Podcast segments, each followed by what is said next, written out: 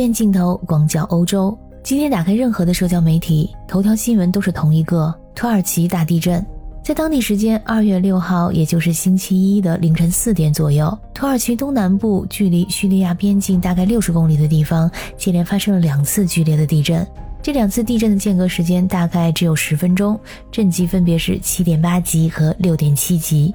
目前搜救工作还在紧张的进行当中，伤亡的人数也还在不断的上升。目前为止，遇难者已经超过两千三百人，还还有成千上万的人困在倒塌的建筑物下。更可怕的是，最近降温特别的严重，让救援人员的工作更加困难。更没想到的是，在大概九个小时之后，土耳其的东南部又发生了新的七点五级的地震，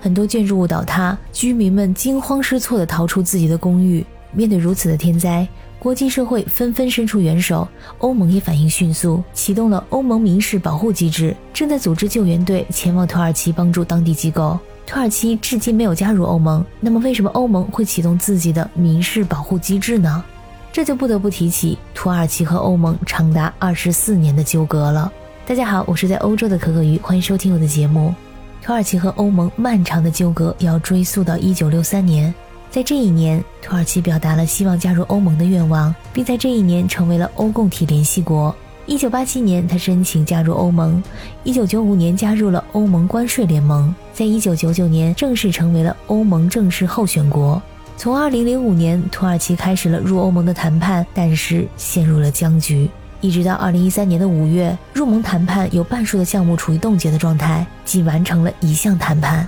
反对土耳其加入欧盟的人士认为，土耳其的大部分领土都在亚洲，而不是欧洲境内，不应该入欧盟。而支持土耳其的人士认为，土耳其在最近五百年的欧洲历史中扮演着重要的角色，而且他自己也认为自己是一个欧洲国家。其实从地图上看，土耳其在地理方面占据了欧亚大陆一个关键的位置，加入欧盟在各方面都有重大的意义。但是土耳其和欧洲文化差别很大，你很难把土耳其列到欧洲国家里面。说到这段欧洲历史，我目前所在的国家奥地利，就是曾经欧洲与奥斯曼土耳其帝国产生激烈对抗的中心位置。在十六、十七世纪，维也纳还是神圣罗马帝国的首都，而它曾经两次被土耳其的大军围攻。维也纳从地理位置上处于中欧，也是奥斯曼土耳其帝国进军西欧的必经之路。如果说维也纳陷落了，那么整个欧洲和基督教就会处于危险之中。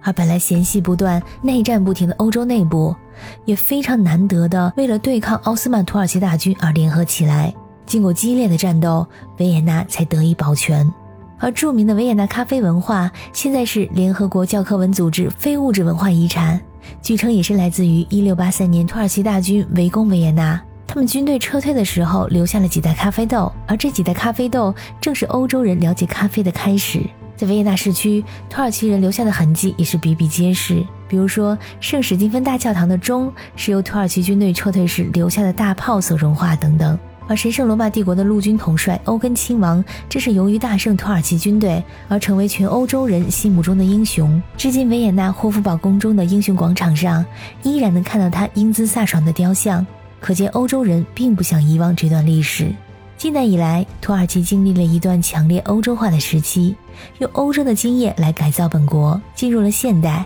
土耳其进一步的向欧洲靠拢。从1999年成为欧盟正式候选国开始，土耳其在这个等待名单上已经足足等了24年。但是，它与欧盟国家依然不断的有摩擦发生，谈判的过程困难重重，有东地中海油气资源开采、领土领海争端、难民问题等等，每一个问题都十分的棘手。在入盟谈判中，现有的任何一个欧盟国家都有一票否决权，而跟土耳其有嫌隙的可不止一个国家。欧洲议会在二零二一年五月十九号投票通过了一项提议，暂停土耳其加入欧盟的谈判。与此形成鲜明对比的是，在二零二二年乌克兰提出申请后，不到四个月就火速获得了欧盟候选成员国的地位，而当年土耳其等了十二年。因此，土耳其总统埃尔多安认为欧盟国家不够真诚。最近还有多个西方国家暂时关闭在土耳其的领馆，并且发布对土耳其的旅行警告。虽然说摩擦不断，但是土耳其依然是入盟谈判国。因此，当土耳其发生地震之后，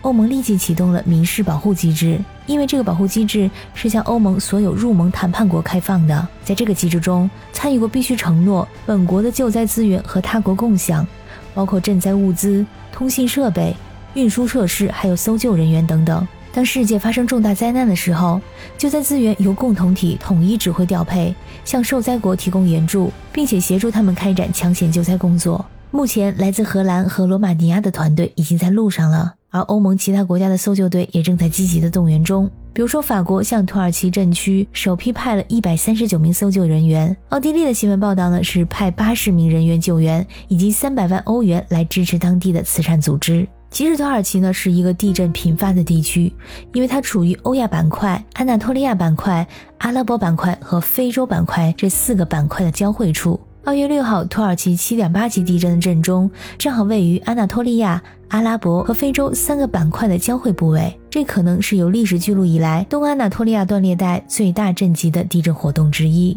在此也祝愿震区的人民能够平安。感谢您收听本期的鱼眼镜头，我是主播可可鱼，我们下期再见。